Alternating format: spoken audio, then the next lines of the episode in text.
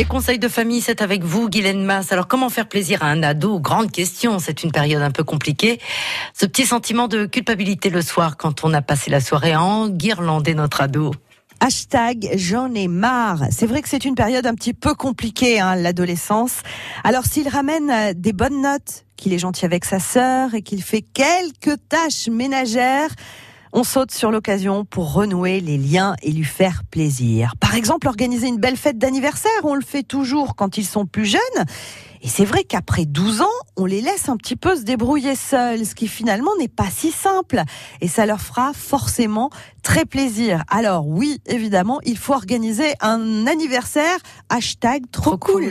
Est-ce que vous avez d'autres idées pour retisser les liens? Eh bien, un peu plus de liberté, comme euh, une virée shopping ou un fast-food entre copains, voire même un copain ou une copine qui vient dormir à la maison. Ça, c'est le début de l'indépendance. Vous pouvez aussi regarder avec lui son émission préférée, même si vous, vous n'appréciez pas, ça lui fera forcément plaisir de passer un moment avec vous. Et puis aussi, une chambre à son goût. Oui, votre enfant a grandi et affirme ses propres choix. Au revoir les Mickey et les petits oursons, les princesses et les fées. Même si c'est dur pour les parents, il doit décider, dans la mesure évidemment du raisonnable de la décoration d'une chambre. Hein.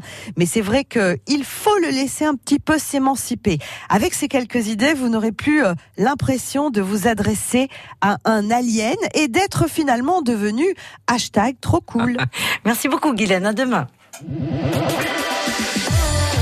France Bleu Limousin.